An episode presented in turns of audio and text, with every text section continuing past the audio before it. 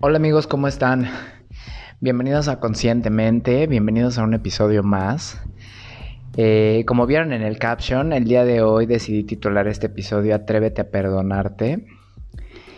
Es un tema que he querido tocar y que no es fácil para mí tocar y por eso es un poquito más sensible que los temas de costumbre.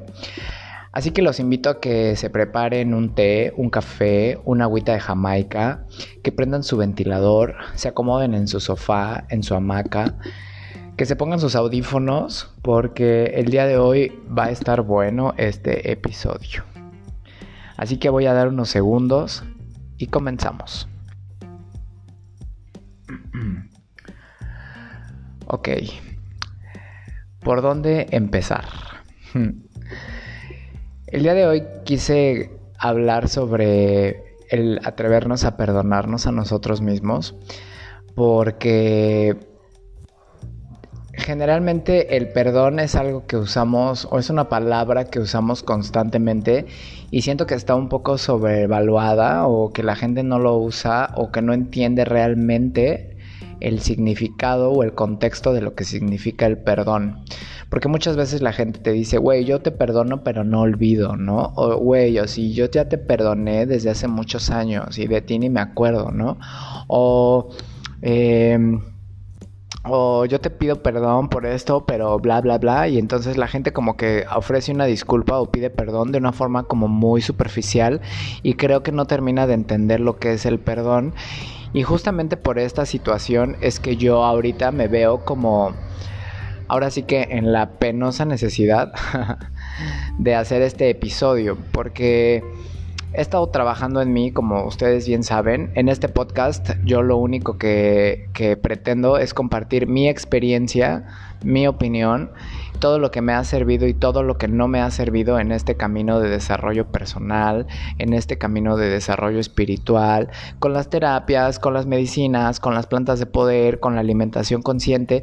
Y la verdad es que este mes he tenido una recaída, una recaída emocional, por así decirla, en el cual nuevamente tuve ataques de pánico, ataques de ansiedad y, me puse a investigar por qué.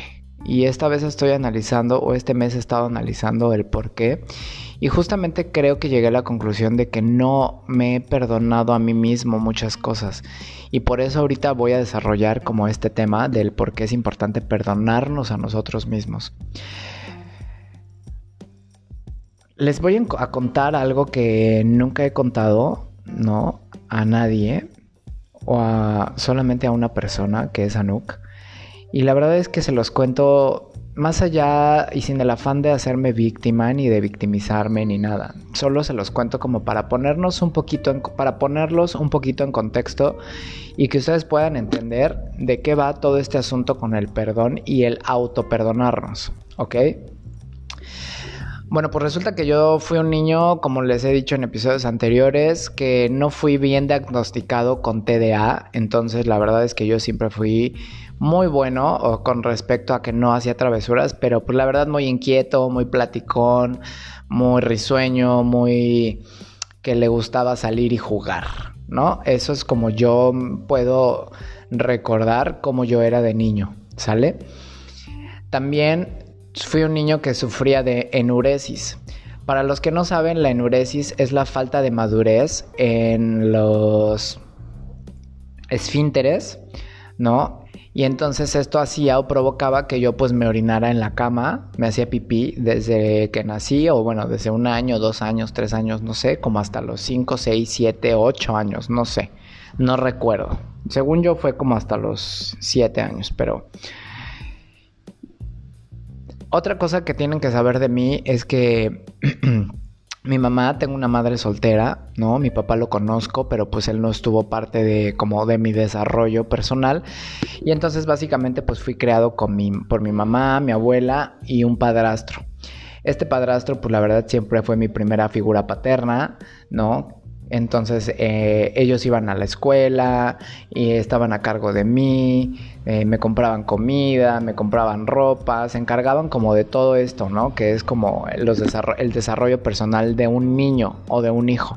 Más sin embargo, pues siempre fue como un padrastro, ¿no? Ya que nunca le dije papá, al contrario, ¿no? Yo siempre lo quise mucho y me compraban regalos y todo esto como un niño normal, pero siempre yo le decía por su nombre y entonces para mí siempre fue su nombre, punto.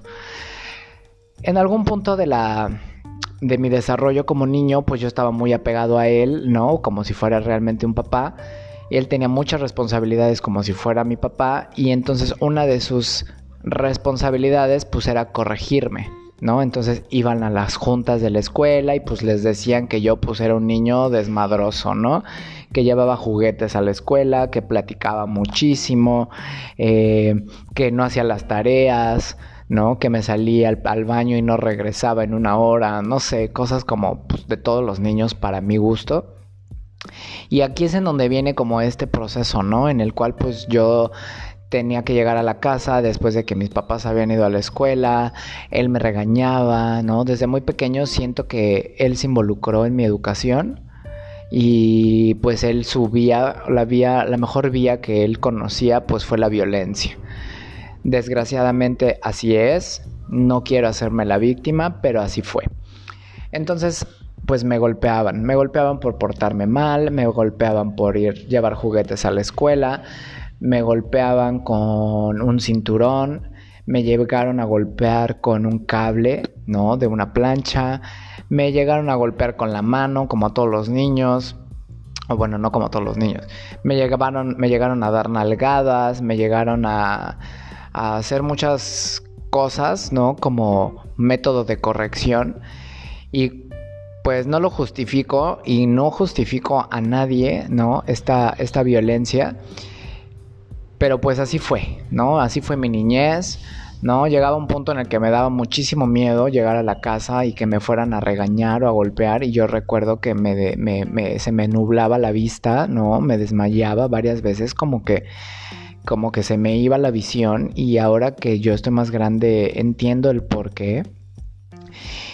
Y pues también me pasaba que me golpeaban, ¿no? Como, como les digo, me orinaba en la mañana, entonces pues era un niño que estábamos dormidos y a las 3, 4, 5 de la mañana, ching, ya se había orinado, ¿no? Entonces pues te tenían que parar a cambiar, ¿no? A cambiar sábanas.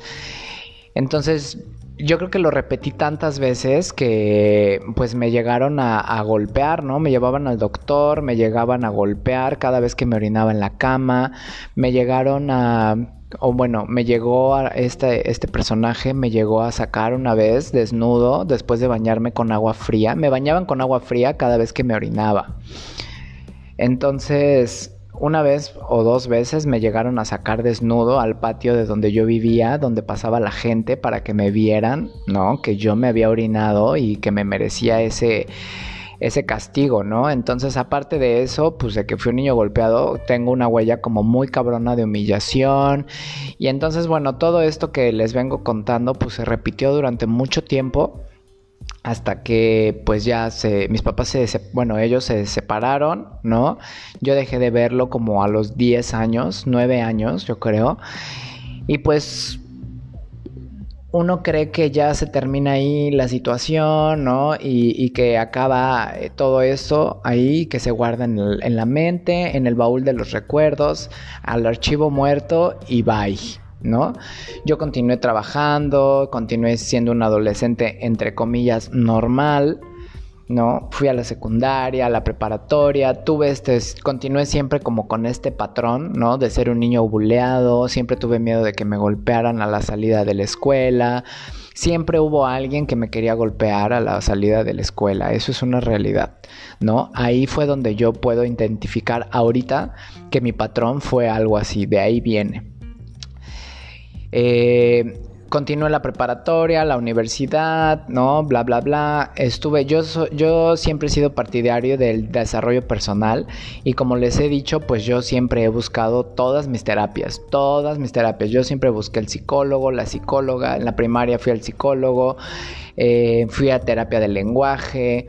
Eh, en la maestría fue donde ya más me clavé con el desarrollo personal porque conocí el enneagrama y entonces todo este proceso a partir de la pandemia como les he mencionado fue que yo empecé como ya a clavarme muchísimo a ver hacia adentro de mí porque pues empecé a tener ataques de pánico y de ansiedad, ¿no?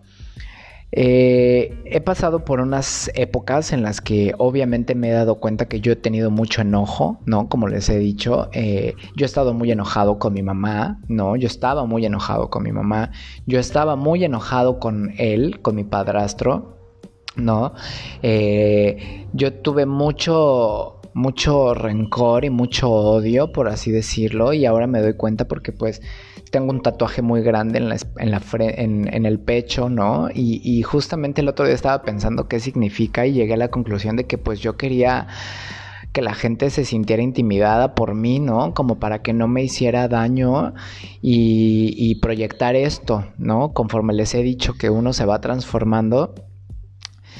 Y entonces, bueno, pues ahorita que estoy en este proceso, me tuve unas, unas semanas, ¿no? En las cuales, como les he dicho, tuve una recaída emocional, ¿no? En la cual obviamente empecé otra vez con ataques de pánico, eh, ansiedad, eh, ¿cómo le dicen? Ansiedad social, ¿no? Cuando hay mucha gente como que me aturdo muy rápido, siento que me va a pasar algo, ¿no? Entonces tengo que venir a mi casa, controlarme, respirar y meditar. ¿no? Eh, es algo que he aprendido como a controlar, ¿no? Cada vez más, pero estos días he puesto a pensar y he puesto a me he puesto a trabajar hacia adentro de mí fue que llegué a la conclusión que no basta con decir yo te perdono, ¿no? Que no es suficiente cuando uno dice yo ya te perdoné. No es suficiente cuando uno dice yo te perdono pero no olvido, ¿no? O sea, ¿quién dice que es realmente el perdón? ¿No? Y lo más importante, cómo uno se perdona a sí mismo. Porque yo me he dado cuenta que he trabajado el perdón hacia mi madre, ¿no? Que amo muchísimo y que he tenido también muchísimas actitudes con ella en el cual en las cuales yo en el pasado pues sí quería como inconscientemente que la pasara mal, ¿no? Yo yo fui muy rebelde, yo fui muy desmadroso, yo anduve en muchísimas fiestas y no llegaba a mi casa y llegaba después de cuatro días y entonces eso por una parte fue como mi forma de expresarme cuando fui adolescente, ¿no? Y con respecto a mi padrastro, la verdad es que siempre, siempre tuve como este resentimiento, ¿no? Y esta necesidad de golpearlo y esta necesidad también de venganza y esta necesidad de gritarle cosas y todo, porque pues aparte de todo lo que ya les conté que me pasaba a mí, pues él también golpeaba a mi mamá, ¿no? Una vez lo vi que golpeó a mi abuelita, ¿no? O sea, cosas como muy, muy fuertes que pues se guardan como en el inconsciente de uno, ¿no? Y entonces todo esto formando parte como del trauma que uno va cargando. Entonces, yo siento que he trabajado de un aspecto muy básico o muy a como yo entiendo el perdón, ¿no? A, a, tal de decirle, güey, era lo mejor que tú podías hacer. Sé que no lo hiciste consciente, te perdono, te suelto y deseo que te vaya bien, ¿no? Porque evidentemente yo aún no tengo contacto con él, pero sé mucho de su vida, ¿no? O sé mucho de cómo le va y la verdad es que pues yo creo que cada quien tiene pues lo que se merece, ¿no? Punto. Después, con mi mamá, eso ha sido igual otro, otro, otra lección, ¿no? Yo también he tratado de hablar con ella, de decirle, de aceptarla, de perdonarla, ¿no? De, de, aceptar quién es y que ella hizo lo mejor que pudo y que ella creyó que, que permitirle esto a, a, a, mi padrastro era lo mejor para mi desarrollo personal y lo tomo y lo acepto y lo agradezco y lo suelto. ¿Sale? Y entonces para mí esa ha sido la forma de perdonar a mis dos padres o figuras paternas o mi figura paterna y a mi mamá. El problema está en que yo me di cuenta que yo no me he perdonado porque yo todavía estoy muy resentido conmigo mismo, ¿no? He tenido como estos meses de reflexión en los cuales me he dado cuenta que yo me fallé, ¿no? Cuando era un niño, ¿no? Porque obviamente ahora que somos adultos, es muchísimo más fácil decir, no, yo te cuido, yo te protejo y todo, pero en mi caso, ser un adulto con estos issues me ha hecho susceptible, me ha hecho sentirme vulnerable, me ha hecho sentirme indefenso, me ha hecho sentirme... ¿Cómo les explico? Me ha hecho sentir inseguro de mí mismo.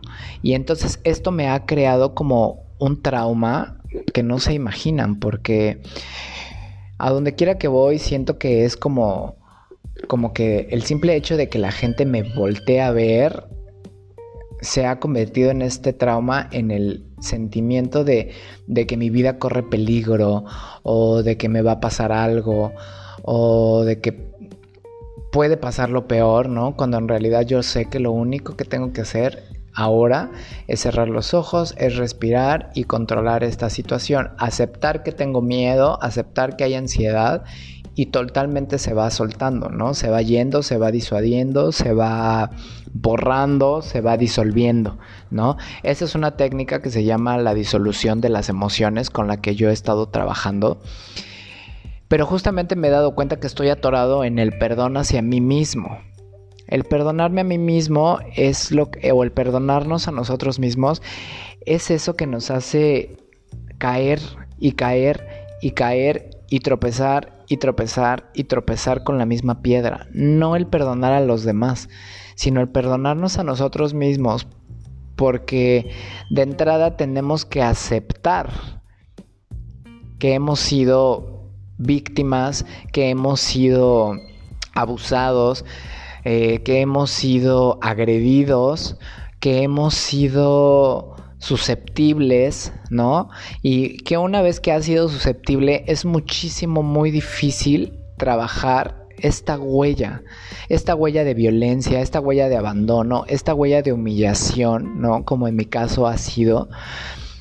Y, lo más difícil para mí dar, al darme cuenta que no me he podido perdonar o que no me he perdonado como tal vez una persona espera, ¿no? Porque hay muchísima gente en Instagram o en Facebook o en YouTube, ¿no? Que habla del perdón y de cómo perdonar y cómo soltar, pero creo que es mucho muy distinta la teoría a la práctica, ¿no? Porque puede haber libros de cómo perdonar, pero no hay una sola persona que te enseñe realmente con su experiencia el qué es perdonar. Y para mí, en lo que yo me he puesto a leer, Muchísimas veces me he encontrado con que los traumas se sanan platicándolos.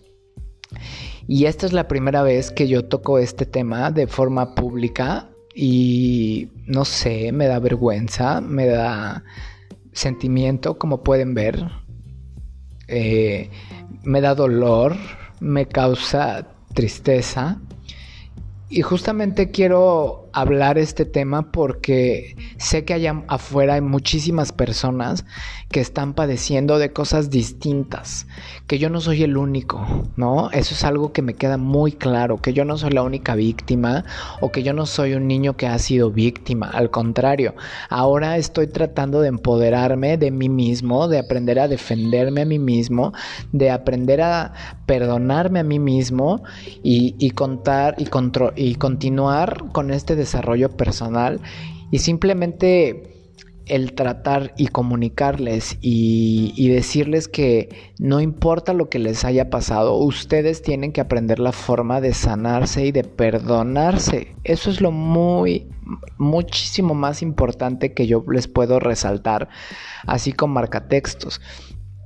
Porque yo sé que yo tengo amigas que las ha jaloneado su novio, yo tengo amigos que han sufrido, que han sufrido violencia por su familia, yo tengo personas y amigos hombres que han tenido relaciones nefastas con las mujeres más tóxicas del mundo y que no se atreven ni siquiera a contarlo porque les da vergüenza, ¿no? Les da vergüenza decirles que las engañaron, que les sacaron dinero, que los estafaron, que los golpearon, que los amarraron, que les robaron su casa, su coche.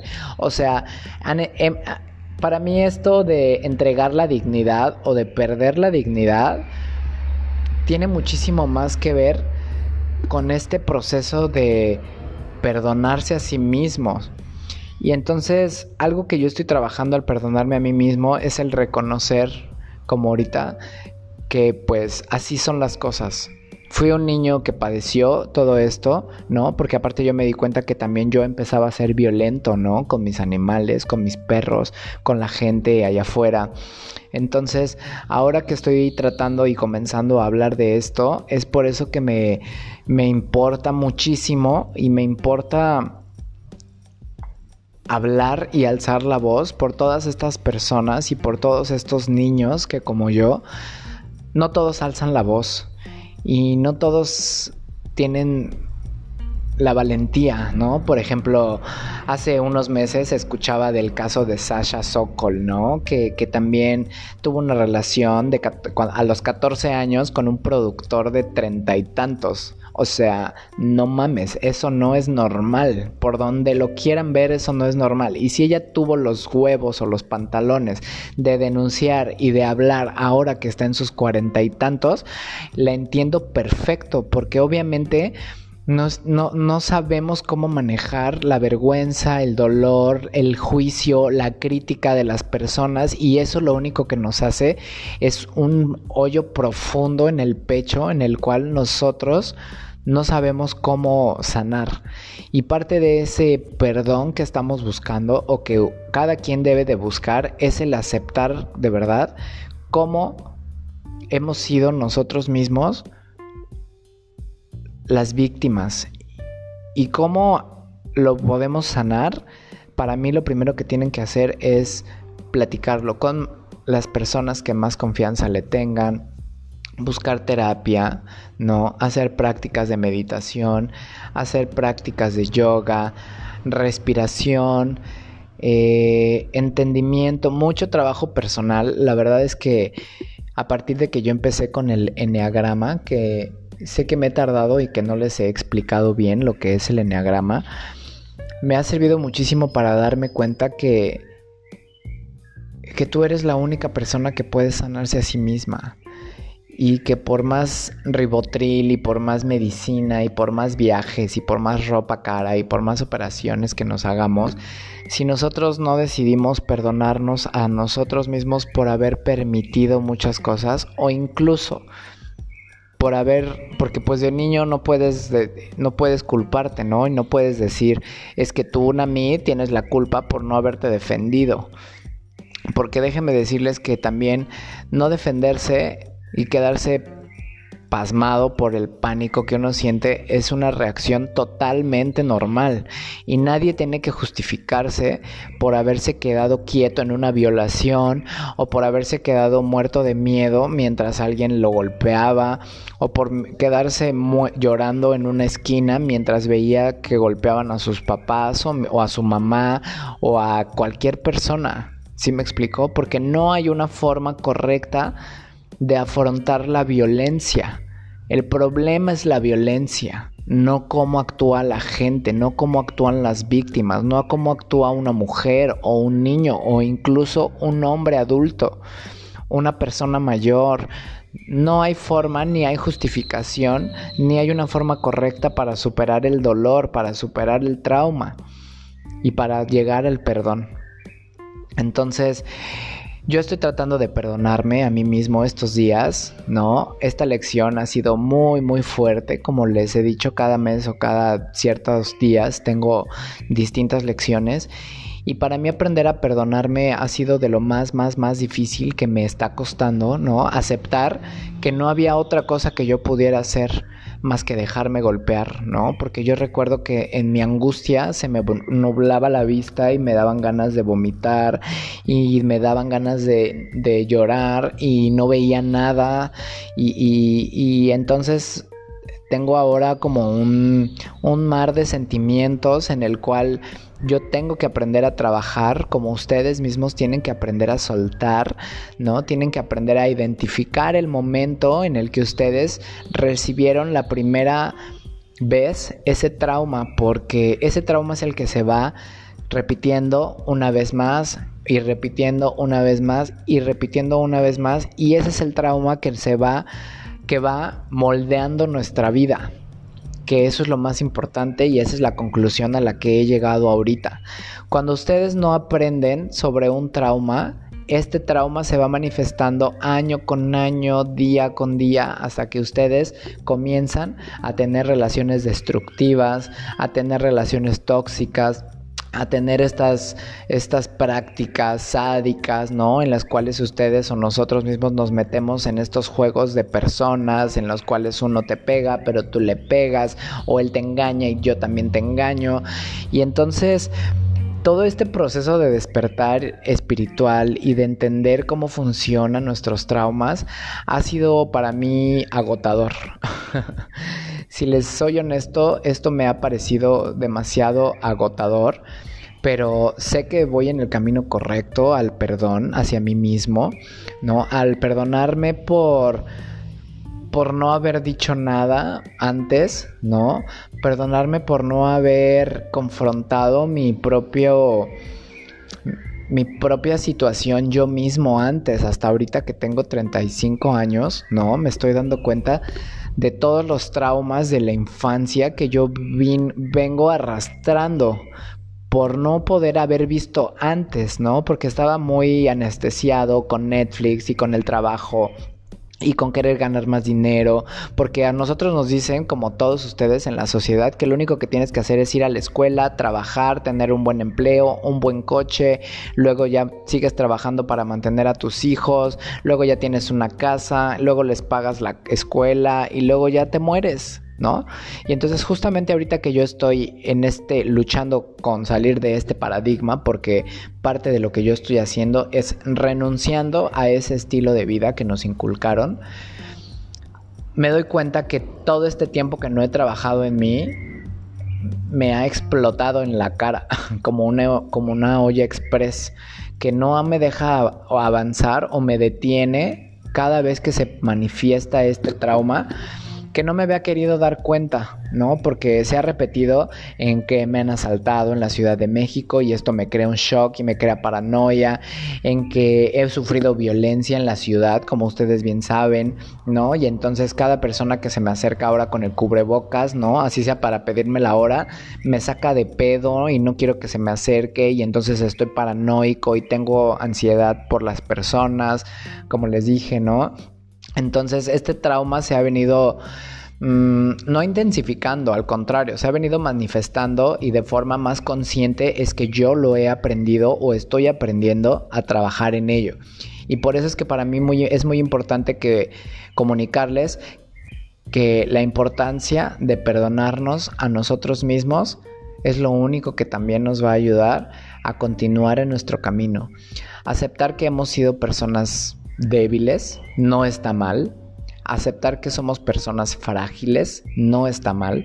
A pesar que aceptar que somos personas que lloran, que hemos sufrido, que nos ha dolido cosas, ¿no? Y más siendo hombres, la verdad es que algo con lo que he luchado también es esto, ¿no? Que la gente cree que los hombres no tienen problemas o que los hombres no pueden hablar de sus emociones o que los hombres no pueden hablar de sus traumas físicos, ¿no? Porque pues calladitos se ven más bonitos porque si no ya no eres hombre, ¿no?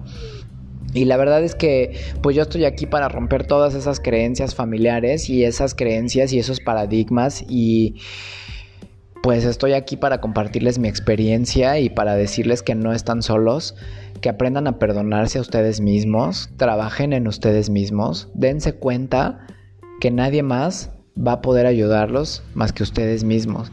Y una vez que ustedes se hagan cargo y le pidan perdón a su niño interior y le digan, ¿sabes qué, Namid, chiquito? Te pido una, una disculpa, ¿no? Una disculpa por, por no haber no haberte cuidado, no, no haberte defendido, no haber estado contigo, no haberte acompañado cuando tuviste miedo, pero ahora que yo soy un adulto, Namid, porque hay dos Namid, es lo que ustedes tienen que entender. Su niño interior siempre va a existir, pero está ahí guardado en un rincón traumatizado. Y ahora la persona adulta que ustedes son es a la que le toca hacerse responsable de ese niñito, de ese niño, de esa niña que está ahí guardada. Y entonces es ahí cuando ustedes tienen que hacer ese trabajo personal de decirle, yo te voy a cuidar y nadie te va a hacer daño, nadie puede lastimarte, nadie puede humillarte, nadie puede decirte nada que te lastime, porque así es. El problema está en que como nosotros fuimos lastimados, creemos que las personas pueden lastimarnos. Y es ahí donde consiste el trauma. ¿Sale? Entonces, el día de hoy los invito a que reflexionen sobre el perdón, sobre si tienen personas a, quienes deban perdonar y lo más importante, si ustedes tienen algo que perdonarse a ustedes mismos. Porque creo que es de fundamental importancia que ustedes tengan presente si hay algo de lo cuales ustedes tengan que pedirse perdón. No a nadie más sino ustedes mismos. ¿Sale? Eh, los invito a que se suscriban a este podcast. Quiero que le piquen al, los invito a que le piquen a la campanita para que les lleguen las notificaciones. Síganme en Instagram. Aquí en la, aquí terminando, aquí el, el título del episodio. Ahí hay una cajita para recibir sus comentarios. Les tengo preparadas muchas sorpresas. Estoy muy contento pero poco a poco, poco a poco, tiempo al tiempo. Aprender a ser paciente es otra lección que me salió en el tarot y poco a poco les voy a ir contando de qué va. Espero que este episodio les sirva muchísimo a todos ustedes. Compártanlo con quien más confianza lo tengan. Mándenselo a sus amigos, a sus tíos, a sus primos. Repitan el podcast si es necesario. Si ustedes sienten que también están atorados en algo, pregúntenme. Yo conozco muchísimos terapeutas que les pueden ayudar, muchísimas terapias, muchísimas eh, técnicas, ¿no? Como les decía, la disolución de las emociones es una técnica con la que yo estoy trabajando y que me ayuda a identificar el momento en el que llega el trauma, porque no es un trauma de ahorita, sino es del pasado. ¿Sale? Es un poco complejo, pero es muy fácil una vez que lo entienden. Así que pues el día de hoy ha sido todo. Les mando un abrazo les quiero muchísimo, les mando un abrazo infinito a donde quiera que estén. Les quiero decir que estoy muy contento por saber que ustedes me escuchan en muchísimos lados del mundo y eso me hace muchísimo más feliz porque yo estoy cumpliendo mi Dharma. Ahorita que está la situación muy intensa en el mundo y que muchas semillas estelares están comenzando a despertar, yo no estoy más que contento de compartir mi historia esperando que a una sola persona le sirva y ya por eso me doy por bien servido. Les mando un beso, los quiero mucho y nos escuchamos en el siguiente episodio. Bye bye.